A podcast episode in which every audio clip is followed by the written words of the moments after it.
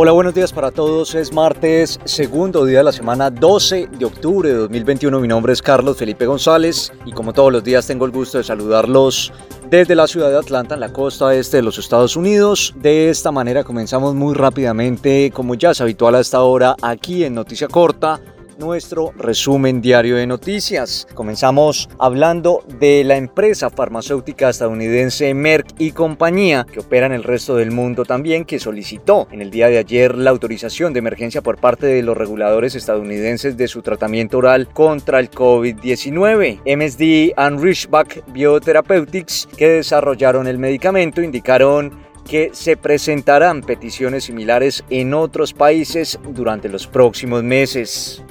Y es que el grupo asesor de expertos en vacunas de la Organización Mundial de la Salud recomendó que pacientes con determinados grupos de riesgo reciban una tercera dosis adicional de la vacuna anti-COVID, pese a que el organismo había pedido en agosto pasado una moratoria a esas inoculaciones de refuerzo. Alejandro Cravioto, presidente del grupo asesor estratégico de expertos de la OMS, hizo el anuncio tras la reunión mantenida la semana pasada en la que se analizaron las estrategias de vacunación contra el COVID-19 y otras enfermedades como la malaria y el polio.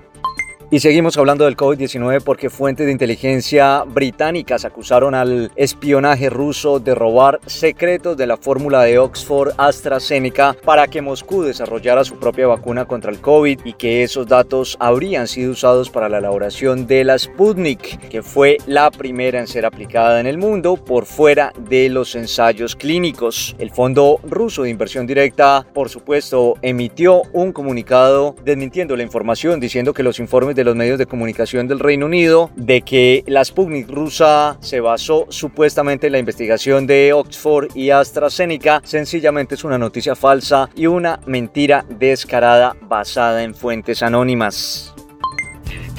Y ahora, y ahora deportes, deportes en noticia corta.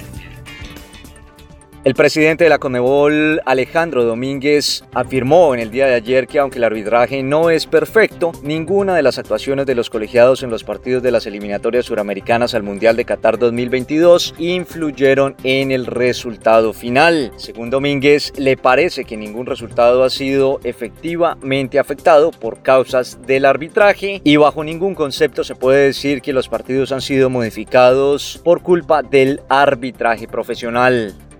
La selección uruguaya del maestro Tavares no pudo en el Monumental y cayó por goleada en el duelo correspondiente a la quinta fecha de las eliminatorias suramericanas con Argentina hace dos días, pero sobre este tema el entrenador se expresó en el día de ayer en conferencia de prensa en la que admitió que el resultado fue doloroso y que los planes que se plasmaron dentro del césped no dieron el resultado que deseaba a pesar de la derrota la celeste. Sin embargo, se mantiene en el cuadro de clasificados directos al Mundial como el cuarto de la tabla de de Brasil, Argentina y Ecuador, que producto de su caída en Venezuela por dos goles a uno, se mantiene con la misma cantidad de puntos. Recordemos que las eliminatorias para Uruguay continúan este jueves a las 8.30 hora del este de los Estados Unidos cuando visite a Brasil. Esa es toda la información por ahora. Nosotros los invitamos a que ingresen a nuestra página de internet www.noticiacorta.com para que puedan estar informados de todo lo que pasa en el mundo a cualquier hora y desde cualquier lugar. Por supuesto, al mejor estilo de noticia corta de